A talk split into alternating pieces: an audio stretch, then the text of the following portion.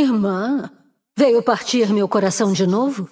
Antes um coração partido do que uma alma acorrentada. Fala, meu amigo do YouTube, tudo belezinha? Aqui é o Alésios e seja muito bem-vindo ao Universo Lúdico. Bora então finalmente entender a história das irmãs mais poderosas de Runeterra e principalmente entender o contexto que torna elas tão relevantes para a história desse universo. Só os inocentes serão poupados, se existir algum. Somos a soma dos nossos erros. História das gêmeas Kayle e Morgana explicada a protetora alada e a redentora velada. Já deixa o seu like bem trevoso ou luminoso e bora! A história da Kayle e da Morgana começa antes mesmo do nascimento delas. Na verdade, começa com a mãe delas, há milhares de anos, durante as famosas Guerras Rúnicas. Essa guerra que é um divisor histórico de Runeterra. As Guerras Rúnicas foi um evento onde muitos magos e feiticeiros lideraram e começaram uma guerra em busca de supremacia sobre Runeterra. Nessa época das Guerras Rúnicas, já se sabia há muito tempo da existência das runas globais, e que, através de fragmentos dessas pedras extremamente poderosas, os magos poderiam forjar artefatos mágicos. Muitos desses artefatos a gente usa hoje na gameplay do LoLzinho, comprando com a véia vendedora Yordle ou com o Leôncio Vastaia. Glória íntegra! Mas ainda não existe tanta informação sobre o começo, o meio e até o término dessa guerra, mas a gente pode supor que foi justamente pela busca de mais fragmentos de runas globais é que estourou esse conflito, o estopim desse conflito. Outro bom motivo é que antigamente toda a Valoran era composta por várias tribos bárbaras menores, centenas ou milhares de tribos espalhadas que formavam pequenos assentamentos com os seus reis ou seus imperadores. Daí a intenção da guerra era dominar essas tribos e aumentar o império de quem quer que fosse. Então o império maior engoliria engoliria o menor e assim vai se expandindo. Ainda não existia no começo dessas guerras o reino de Demácia nem o Império Noxiano. Esses dois se formaram durante as Guerras Rúnicas, isso como uma resposta às Guerras Rúnicas. Mas ao norte já existiam as tribos gélidas de Freljord, aquela das três irmãs que derrotaram os observadores uma vez, sabe? E ao sul, milhares de anos antes, já tinha acontecido a ascensão e queda do Império Shurimani, o primeiro grande império de Runeterra Terra, para você ter uma ideia de que as guerras rúnicas são antigas, porém existem coisas ainda mais antigas historicamente. Esses e outros eventos eu vou abordar na minha série sobre a linha do tempo de Runeterra, ok? Então foi durante as guerras rúnicas é que os pais da Kayle e da Morgana, chamados Mihira e Killan, eles buscaram um reforço desesperado para salvar o povo deles, e o Monte Targon parecia ser literalmente um farol iluminando a escuridão escuridão. Ao que tudo indica, o povo deles tentou fugir da guerra e foi buscar refúgio no pé do Monte Targon.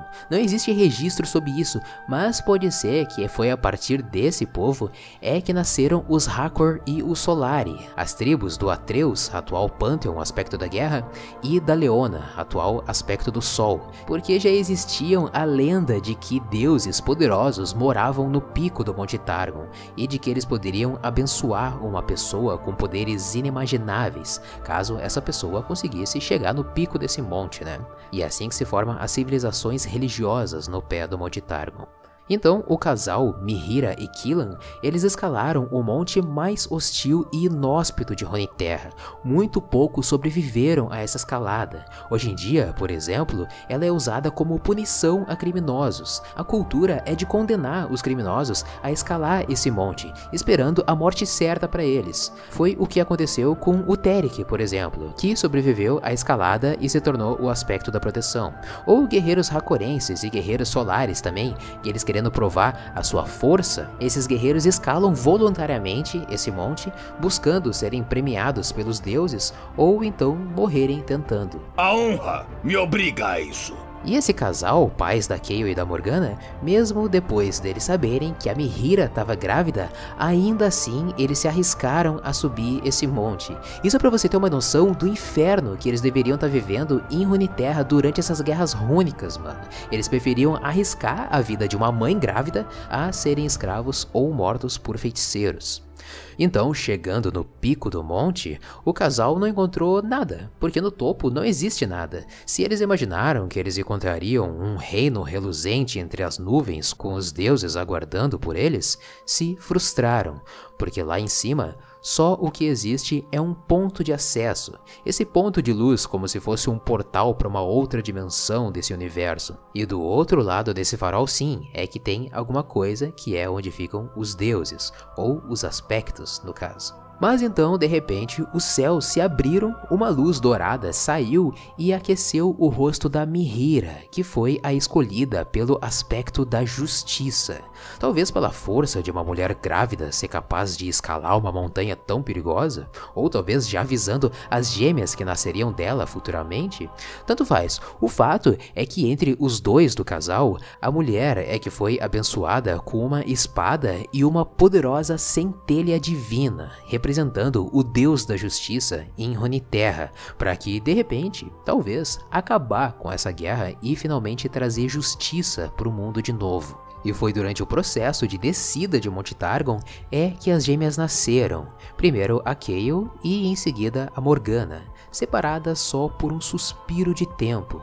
As gêmeas já teriam o futuro traçado pelos deuses. Eu sou o oposto da minha irmã gêmea. A mãe delas, a Mihira, ela tinha se tornado uma guerreira destemida, a líder de todos os povos que precisavam se libertar e terminar com essa guerra. A personalidade da Mihira tinha mudado bastante, ela deixou de ser uma simples mortal, e cuidar das gêmeas para ela se tornou uma tarefa menor se comparar a acabar com uma guerra inteira, né, e salvar Runeterra. E esse reflexo de poder implacável da mãe, junto com o carinho do pai que ficava cuidando das gêmeas, ao mesmo tempo que ele sentia receio, né? Ele sentia medo dessa nova líder que era a esposa dele.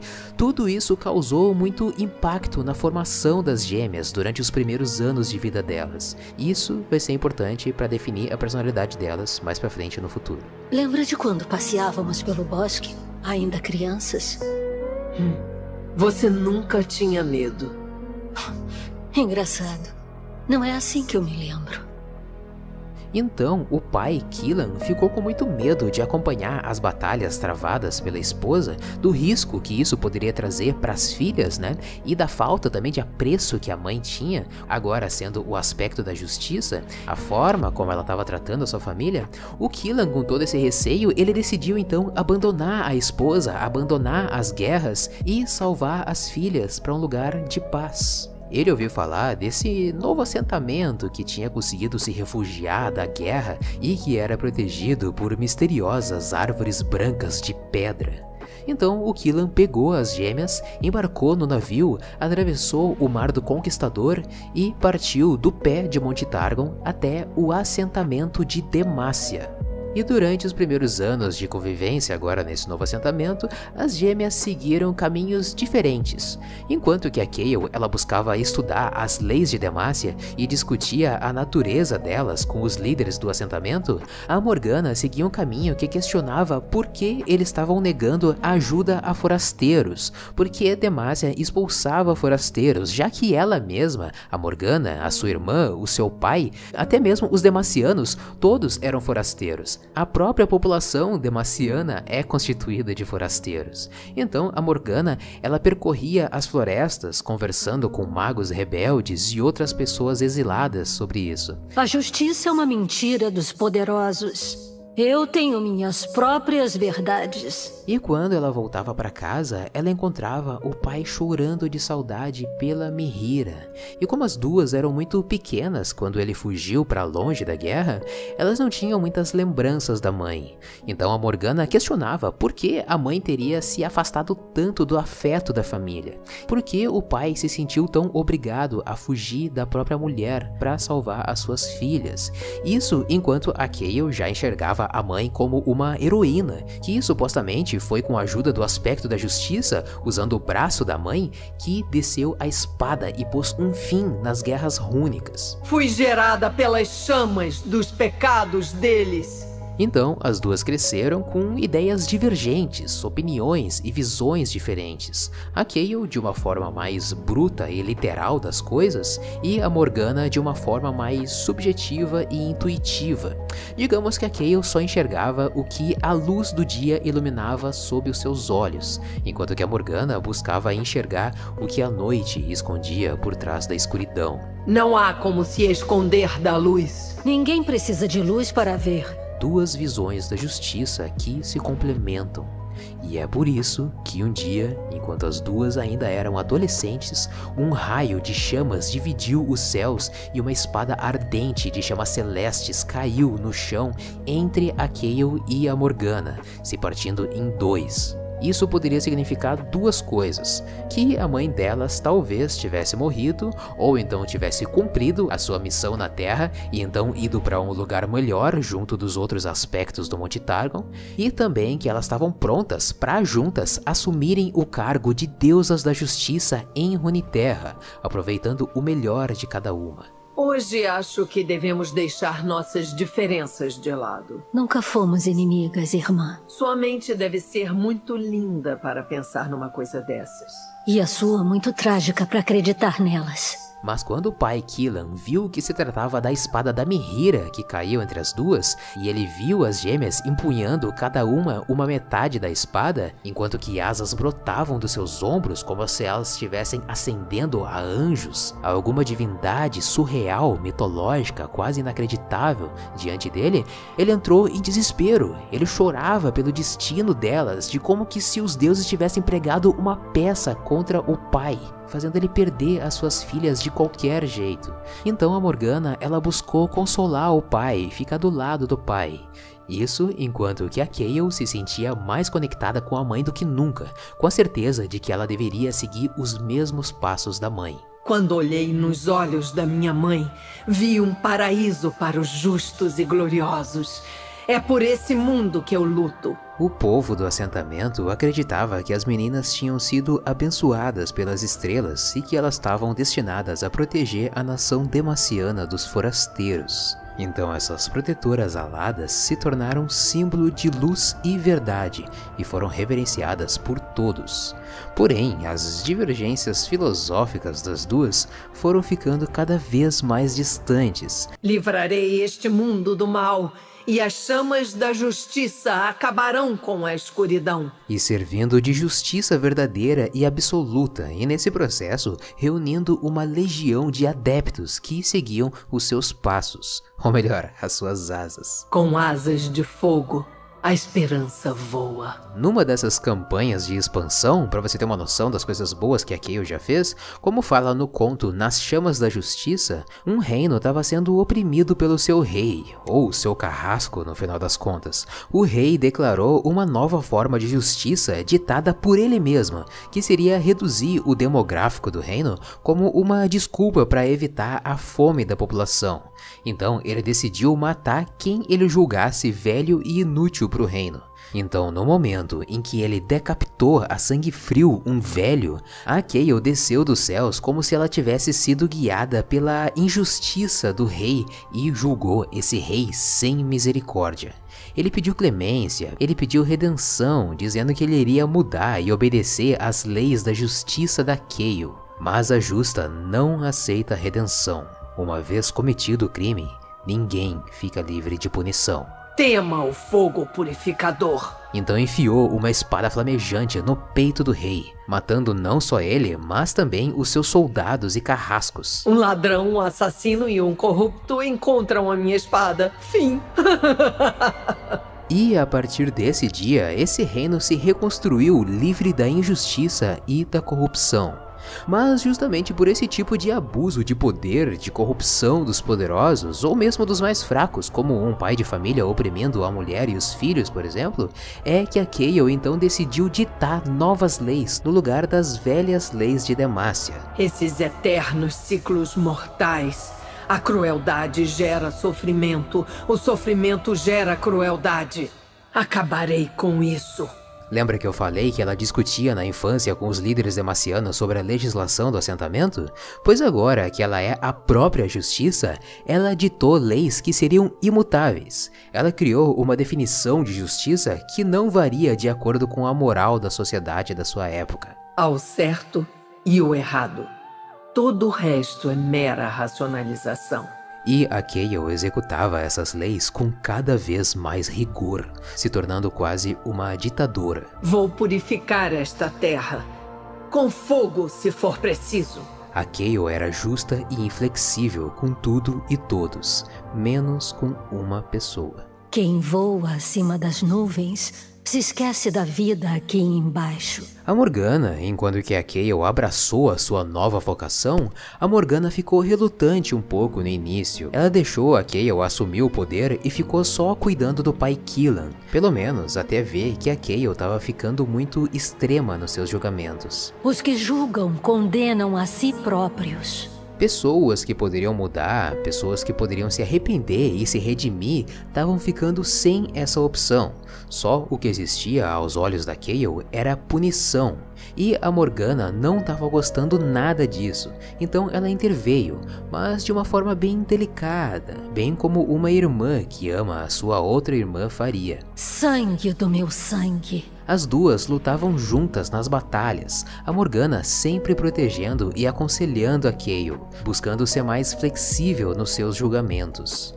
Mas num evento conhecido como a Batalha de Zéfira, é que aconteceu uma coisa que feriu, rachou o laço de fidelidade que uma tinha pela outra. Kayle, cega pelas sombras criadas por sua própria luz. Seu poder poderia salvar este mundo, Morgana, mas acabou condenando você.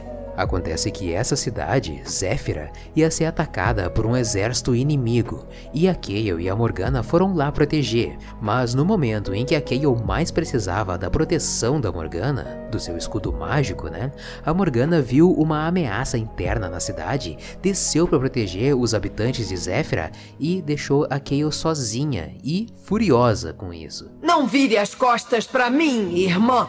Eu nunca virei. Esse foi um dos quatro momentos decisivos para que as duas se separassem. O outro momento foi quando a Kayle ia executar um pecador que buscava perdão em Pratânia, mas a Morgana interveio na execução e colocou um escudo protetor no pecador. Ela perguntou para a irmã: Abandonamos toda a esperança de redenção? Estão todas as falhas condenadas à morte? Mamãe deve estar muito orgulhosa de todos os seus crimes, Kayle. Que crimes? É justiça que chama. E essa compaixão tocou o coração da Kayle. Ela ficou dividida, porque de um lado estavam os seus asseclas pedindo por justiça, e a única justiça que a Kayle apresentou para eles até hoje foi a morte. E do outro lado estava a Morgana pedindo perdão para a irmã e compaixão para alguém que pode se arrepender e melhorar como ser humano. Somos definidos por nossos erros. Então, elas fizeram um acordo, um pacto de penitência para pessoas que buscavam por reparação. Sem piedade!